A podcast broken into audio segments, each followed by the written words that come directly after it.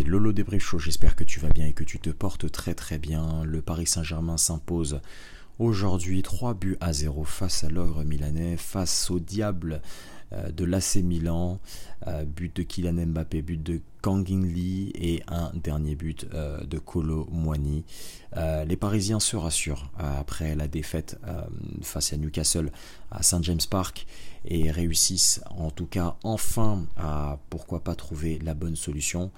Comme d'habitude, le débrief, j'espère que tu te portes très très bien au moment où tu vas au travail, ou peut-être que tu rentres du travail, ou peut-être que tu es tout simplement tout seul dans ta voiture, dans les transports, n'importe où. Bref, merci de continuer toujours à m'écouter, ça fait toujours plaisir. Comme d'habitude, la composition des équipes. Le Paris Saint-Germain donc a commencé avec Gianluigi Donnarumma au cage, avec Milian Skriniar et Marquinhos dans l'axe.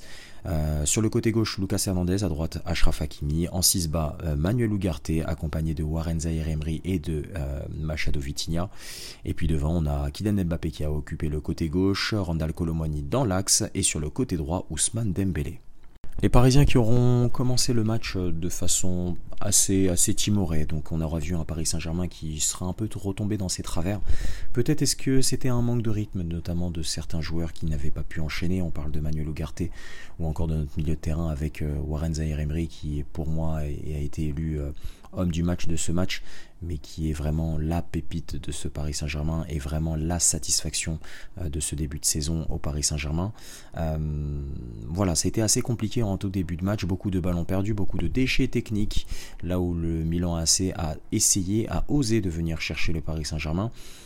Peut-être que le Milan AC aurait pu continuer à venir nous chercher un peu plus haut, à essayer de, nous gratter des ballons un petit peu plus haut, toujours en essayant d'aller vers l'avant, là où le Paris Saint-Germain avait énormément de mal à trouver les espaces et les intervalles pour pouvoir trouver euh, vers l'avant. Donc là, on aura vu un, Paris Saint-Germain qui aura été assez frileux, mais qui se sera rassuré par euh, l'homme en forme du moment. On appelle Monsieur Kylian Mbappé, peut-être l'un des joueurs les plus efficaces, peut-être l'un des meilleurs joueurs du monde, ou si ce n'est le joueur du, le meilleur joueur du monde actuel. Euh, on parle de Kylian Mbappé qui nous a fait cette spéciale, un peu à l'image de dernier but que j'ai pu voir au Parc des Princes, puisque oui, j'y étais euh, dans cette très bonne ambiance du Parc des Princes au Tribune Auteuil. un peu comme le but qu'il avait fait contre Leipzig, où il avance, il dribble un petit peu, puis ferme son pied comme il a absolument euh, la recette pour pouvoir fermer son pied correctement et allumer euh, le petit filet de Mike Maignan. En tout cas, c'est comme ça que le Paris Saint-Germain aura démarré euh, son match, puis aura enchaîné avec un deuxième but qui aura été refusé sur hors-jeu. On aura pu croire en fait que c'était le dénouement, que c'était la satisfaction, que c'était la délivrance du côté d'Ousmane Dembélé qui malheureusement aura vu son but refusé euh, pour une faute euh, pour une faute un petit peu juste avant.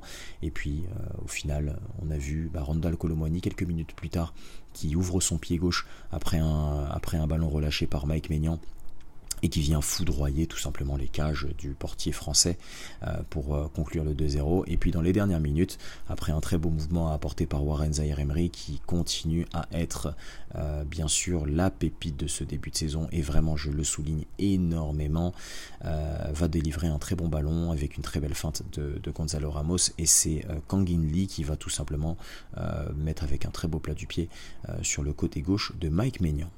Dans l'analyse des joueurs, alors ça va être assez simple, puisque euh, en soi, toute l'équipe aura fait un match plutôt correct. Ça aurait été un peu comme un diesel. Le Paris Saint-Germain a commencé de façon très très sur un très très bas régime. On va dire qu'on était en, à 1000 tours, 2000 tours par minute grand maximum. Puis plus le match a commencé à s'affirmer, plus la difficulté commençait à monter. Et puis on a vu un Paris Saint-Germain qui a montré son autorité au Parc des Princes. Euh, et là, on a vu un Paris Saint-Germain avec un milieu terrain avec très rayonnant, mais surtout pour moi, je vais parler énormément de lui dans ce podcast, mais Warren Zahir Emery doit très clairement postuler en équipe de France. J'ai mis un tweet en tout début d'année, c'était euh, en août dernier, euh, où j'ai annoncé que euh, Zahir Emery irait à l'Euro. Si tout va bien, qu'il n'est pas blessé, qu'il n'y ait pas de soucis, Zahir va aller à l'euro. Pour moi, c'est sûr et certain. Vous pouvez l'enregistrer, le garder, le noter, l'emballer, le jeter. vous faites ce que vous voulez avec ça. Mais pour moi, il va aller à l'euro. Il a totalement le niveau. Il est incroyable. Euh, enfin, je, ne comprends pas à quel point. Je ne sais pas en fait qu'est-ce qu'il a mangé pour qu'il puisse être aussi dur physiquement, puisqu'il fait mal aux gens. Il fait mal à des personnes qui sont papas.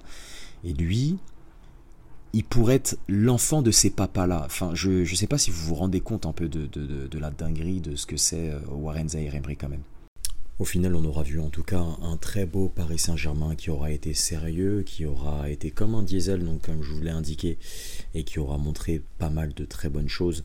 On aura vu beaucoup de, de séquences en deuxième mi-temps euh, avec euh, beaucoup de possession, beaucoup de, de, phases avec énormément de mouvements. Ce que j'ai beaucoup aimé, c'était sur beaucoup de phases de transition euh, à partir de la 60-70e minute.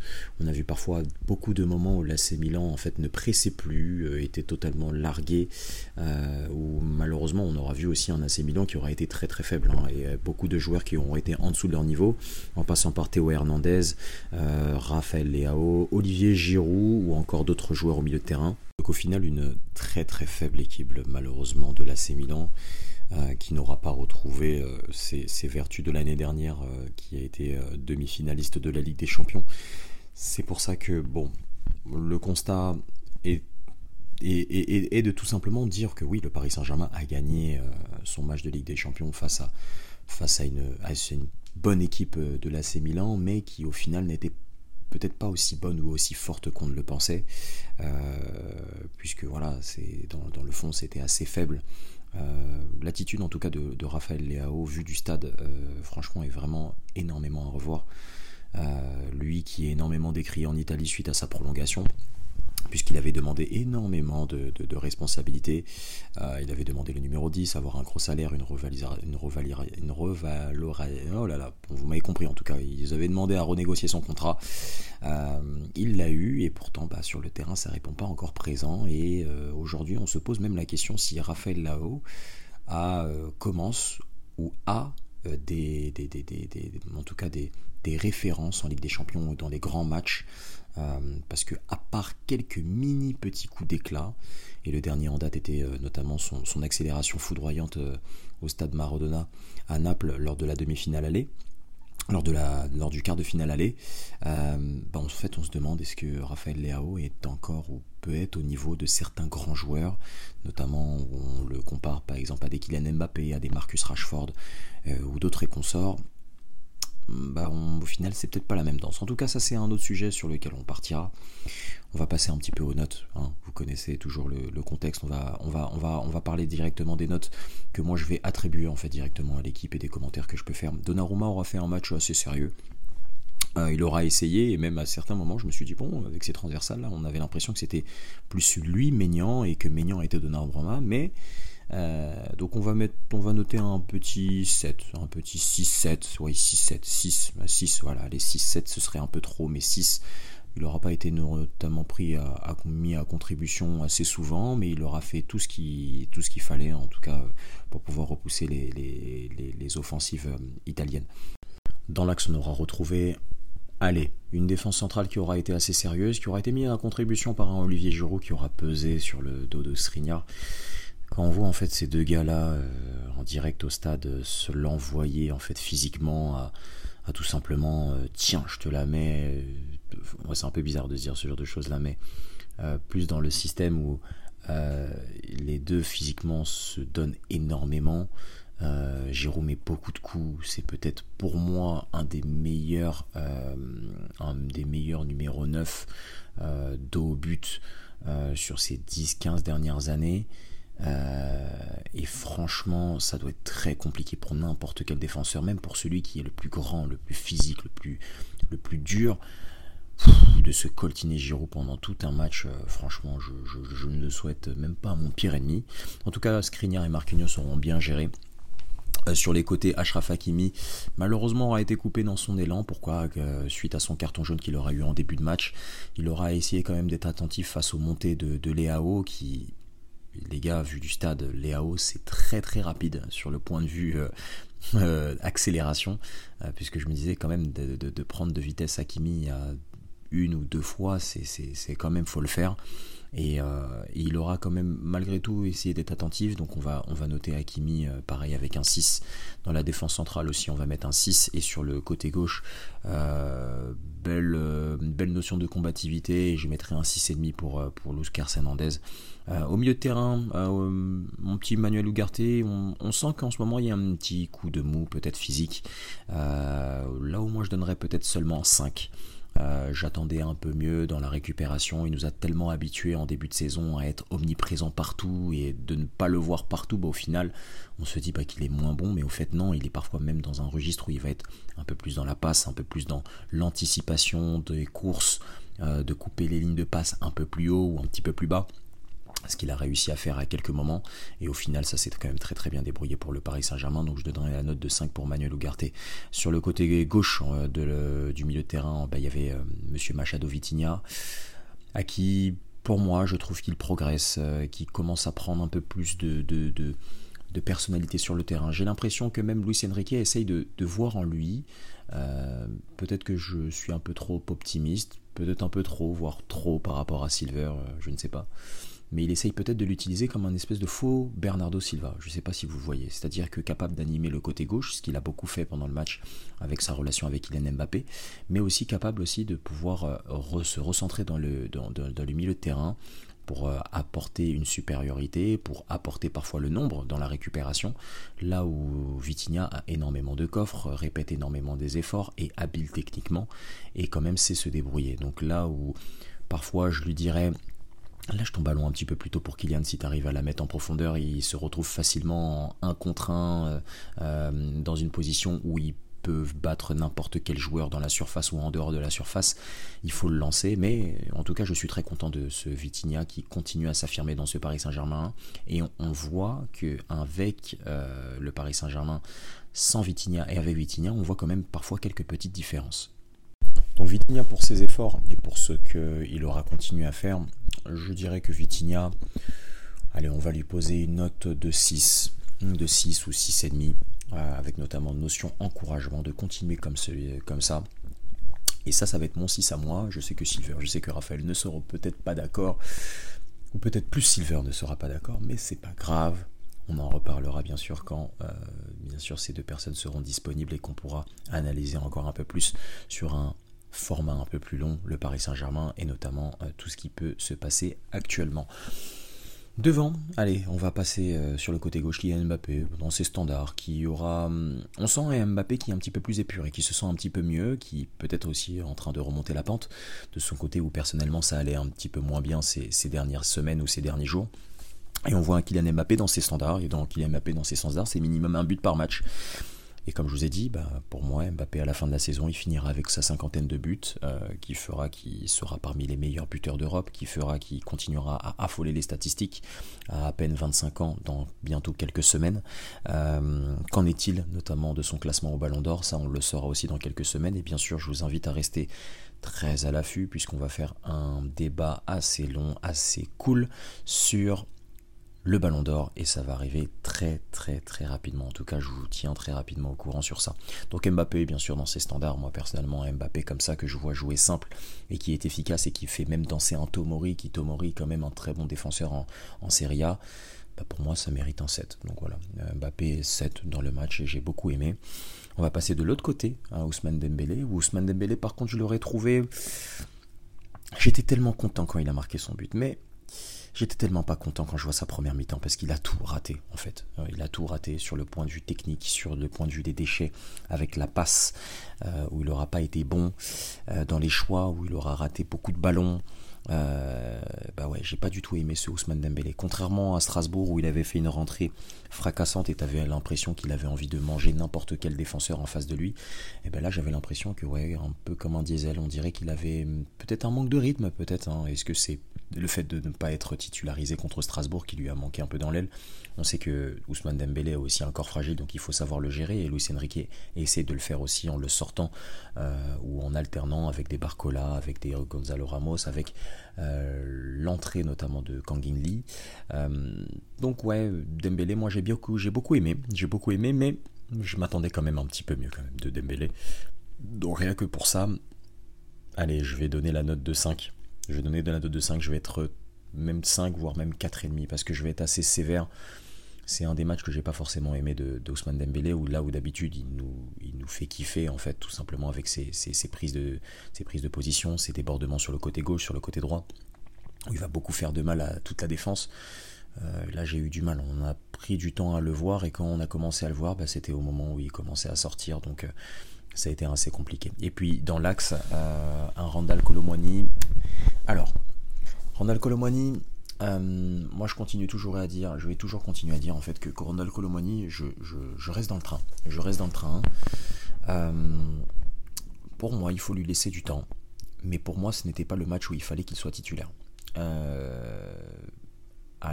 même si son but aura, aura fait en sorte qu'il ait fait une prestation moyenne, moyennement bonne, puisque j'ai beaucoup aimé les efforts qu'il a fait, euh, j'ai beaucoup aimé euh, les replis défensifs, j'ai beaucoup aimé les pressings vers l'avant, aller harceler euh, la défense avec Thio et, et, et, Tomori. j'ai beaucoup aimé dans la capacité qu'il a eu à faire, notamment aussi son placement sur le, deuxième but, puisque c'est un, but de renard de surface, hein, donc il, il, est resté attentif. Et ben, au final, moi je suis très content pas de son match, mais de son investissement. Je ne suis pas content de son match parce que dans la qualité technique, il y a beaucoup de choses que je n'ai pas aimé, mais pour moi, c'est qu'on l'a utilisé dans un profil où c'est Gonzalo Ramos qu'il fallait utiliser. C'est-à-dire que quand il fallait le trouver euh, dos au jeu et qu'il puisse garder le ballon pour pouvoir faire monter un bloc, etc., c'est Gonzalo Ramos qui est capable de le faire. Pas forcément Randall Colomani. Randall Colomani, il faut lui demander de courir, d'être dans la transition, d'avoir de l'espace devant lui, d'avoir du champ devant lui pour pouvoir avancer, dribbler, euh, provoquer avec son ballon, ce qu'il a pu faire à certains moments dans le match. Mais de faire ce genre de choses-là, non, c'est trop soumis au déchet. Et là où il y a eu la rentrée notamment de Gonzalo Ramos, et c'est comme ça que je vais faire la transversale, bah, en fait on a vu l'impact en fait de Gonzalo Ramos dos au jeu. Et pour moi je continuerai même à maintenir que Randall Colomoigny doit rentrer d'abord dans une rotation et actuellement c'est Gonzalo Ramos qui doit être titulaire indiscutable. Voilà. Si on doit faire une, si je dois faire une compo là aujourd'hui à l'instant T, là on est en fin octobre, euh, bah, très clairement la compo en fait serait de mettre Gonzalo Ramos titulaire et de pas mettre Randall Colomwani titulaire. Pourquoi? Parce qu'il faut que Gonzalo Ramos puisse prendre le temps. Gonzalo Ramos a eu un passé où il était euh, au Benfica et il était euh, formé en tant que numéro 10, à l'image de son. De, même pas de son but, j'allais dire de sa passe décisive, de sa demi-passe décisive, puisque pour moi, la feinte qu'il fait euh, lors du centre de Warren Zahir Emery sur le troisième but de Kang Lee, c'est quasiment considéré comme une passe décisive, c'est qu'il la laisse passer en faisant croire qu'il allait frapper, donc ce qui fait que ça attire un défenseur, et puis derrière, en fait, Kang Lee était tout seul, quasiment presque au point de pénalty, il a le temps d'assurer de, son, son plat du pied gauche pour pouvoir la mettre dans le petit filet, et franchement, ça démontre toute l'intelligence que Gonzalo Ramos a et a acquéri en tant que numéro 9 depuis des années et qu'il a ce métier en tant que numéro 9, là où Randall Colomwani, il faut peut-être qu'il l'apprenne encore. Et euh, dans la capacité technique, pour moi, je suis je serais un peu plus content d'avoir un Gonzalo Ramos qui puisse être dans l'axe et qui surtout prendrait énormément de place à euh, optimiser à, occuper la défense centrale et qui donnerait énormément d'espace à Kylian Mbappé et à Ousmane Dembélé pour pouvoir exploiter ses côtés. Un peu comme à la manière en équipe de France où Giroud prend énormément de, de place à, prendre les deux défenseurs euh, centraux. Et puis en fait il laisse totalement euh, euh, Dembélé et Mbappé comme à la Coupe du Monde où les mecs en fait ils s'amusaient pendant les matchs de poule ils s'amusaient pendant contre l'Angleterre. Enfin on a senti vraiment ce genre de choses là et moi je pense que Gonzalo Ramos il faudrait l'utiliser dans ce système là c'est à dire de le mettre tout seul en numéro 9 de mettre Dembélé à droite et Mbappé à gauche et après d'être voilà d'être d'être très très bien. Voilà d'être très très bien et de continuer d'aller vers l'avant et euh, surtout avec la confiance avec les buts avec les situations qui vont continuer à se provoquer. Il va y avoir la confiance qui va rentrer et les buts vont s'enchaîner. Mais voilà après tout ça c'est le coach qui va décider. Mais ça en tout cas ça n'est que mon point de vue. Euh, je vais parler très rapidement des rentrées. Euh, donc Kangin Lee qui est rentré en deuxième mi-temps, beaucoup aimé sa rentrée sur le côté droit. On a vu que bon techniquement c'est c'est très fort. qu'il a beaucoup, beaucoup, beaucoup envie aussi de rentrer dans l'axe pour pouvoir combiner, échanger, donc d'où peut-être l'utilité de pouvoir l'utiliser dans l'axe à la place peut-être d'un Vitinha ou dans un autre système où par exemple on, sécuriserait notre milieu de terrain avec un, jeu à 4 et deux attaquants véritables, notamment Mbappé et Gonzalo Ramos ou peut-être euh, Randall Colomwani et eh ben au final, moi j'ai trouvé que ça c'était quand même très très bien en fait. Il a fait une très très bonne rentrée, elle a été récompensée par son but qui est beau. Euh, il aura fait danser euh, Théo Hernandez sur son côté, euh, donc ce qui n'est pas aussi facile face à un latéral qui est aussi fort, mais qui n'a pas été fort malheureusement dans son jour. Mais il aura fait quand même beaucoup de mal. Et c'est ce Kangin Lee là que je que j'aime et que j'attends et que j'attendais. C'est ce Kangin Lee où prise de balle, tu te lèves, tu cries à la manière de, un match de, Régional 3 ou de Régional 2 ou Régional 1 ou National 2, National 3.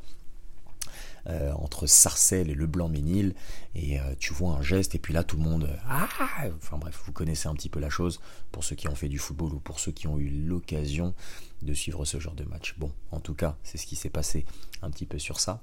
Et puis la dernière chose, la dernière chose qui est une des plus importantes, eh ben oui, c'est l'entrée de Fabien Ruiz. Eh ben Fabien Ruiz, j'ai trouvé très intéressant techniquement. On sent qu'il prend de la confiance. Je pense que la sélection nationale avec, euh, l'Espagne, avec la a fait énormément de bien sur le point de vue euh, mental, sur le point de vue physique, puisqu'il a pu enchaîner là où il n'était pas forcément titulaire au Paris Saint-Germain. Et en fait, on est en train de récupérer en très bonne forme. Et moi, personnellement, j'ai beaucoup aimé sa rentrée. Techniquement, tactiquement, euh, défensivement, dans les espaces, dans les passes il aura fait beaucoup de bien. Là où, euh, par exemple, un Ougarté aura été un petit peu moins en, un peu plus en dedans. Donc au final, euh, bah, très content de la rentrée de euh, tonton Fabien Ruiz. Donc voilà. En tout cas, le Paris Saint-Germain s'impose 3 buts à 0 au Paris des Princes.